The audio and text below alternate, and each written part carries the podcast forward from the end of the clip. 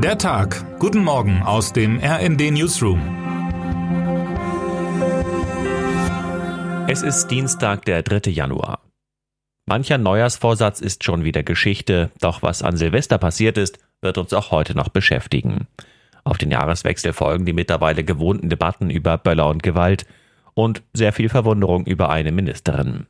Die Böller-Diskussion. Nach zwei Jahren ohne offiziellen Böllerverkauf haben wieder deutlich mehr Feiernde das neue Jahr mit Krachern und Feuerwerk begrüßt. Für Luftqualität und Notaufnahmen bedeutete das eine Rückkehr zum üblichen Silvesterausnahmezustand. Die deutsche Umwelthilfe sprach von einer bitteren Feinstaubbilanz. Unsere Befürchtungen wurden von der Realität noch übertroffen. So sei die Feinstaubbelastung in München um 911 Prozent höher gewesen als im Vorjahr. Ein Plus von 205 Prozent gab es in Berlin. Die Belastung für die Umwelt durch den mit Rückständen verunreinigten Müll seien enorm, so die Deutsche Umwelthilfe. Die Deutsche Krankenhausgesellschaft berichtete von vollen Notaufnahmen.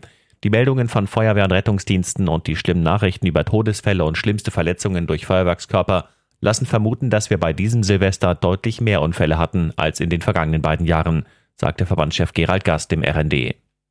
Was das für den nächsten Jahreswechsel bedeutet, die Bundesregierung sieht keinen Anlass für ein generelles Böllerverbot und verweist auf lokale und regionale Regeln. Gleich mehr dazu. Zur Wahrheit gehört auch, dass der überwiegende Teil der Silvesterfeiernden verantwortungsbewusst mit Böllern und Raketen umgegangen ist und dass sehr viele auch ohne Böllerverbot auf die Knallerei verzichten. Die Gewaltdiskussion. Gewalt gegen Polizisten und Sanitäter gehört seit einiger Zeit auch dazu, wenn der Jahreswechsel ansteht. Darin drückt sich der sinkende Respekt einiger Teile der Bevölkerung gegenüber dem Staat aus, sagt Reinhard Sager, der Präsident des Deutschen Landkreistags, dem RND. Womit wir schnell wieder bei der Pyrotechnik sind. Als Reaktion auf die Angriffe mit Böllern und Raketen forderte unter anderem die Gewerkschaft der Polizei Berlin, mit einem weitgehenden Böllerverbot ernst zu machen.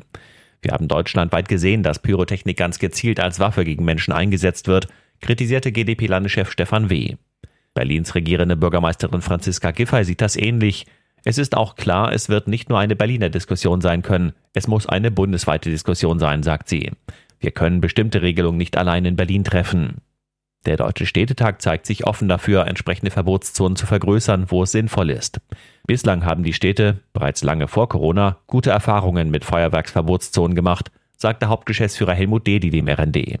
Dabei dürfe man aber nicht vergessen, dass der Großteil der Menschen sich an die Regeln gehalten habe. Darauf weist auch Sager hin.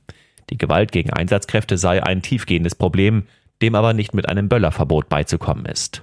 Die Lambrecht-Diskussion.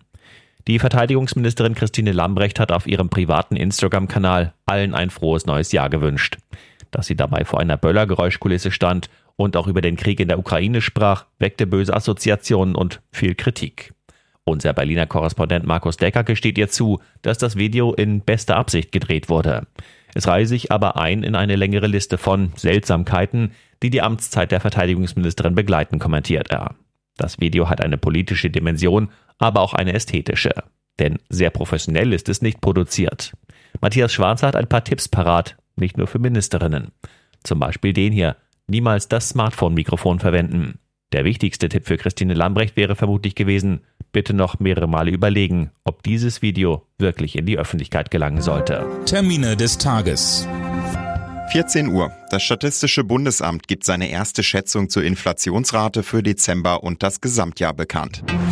Der neu gewählte US-Kongress kommt erstmals zusammen. Der Republikaner Kevin McCarthy muss bei der Sprecherwahl zittern. In Brasilien wird die Fußballlegende Pelé im Familienkreis beigesetzt. Die Bundesagentur für Arbeit veröffentlicht ihren Arbeitsmarktbericht für Dezember. Wer heute wichtig wird. Die deutschen Skispringer rund um Karl Geiger wollen sich beweisen. Um 13.30 Uhr beginnt in Innsbruck die dritte Station der Vierschanzentournee mit der Qualifikation. Und damit wünschen wir Ihnen einen guten Start in den Tag. Text Paul Berten, am Mikrofon Philipp Nützig und Sönke Röhling. Mit rnd.de, der Webseite des Redaktionsnetzwerks Deutschland, halten wir Sie durchgehend auf dem neuesten Stand. Alle Artikel aus diesem Newsletter finden Sie immer auf rnd.de slash der Tag.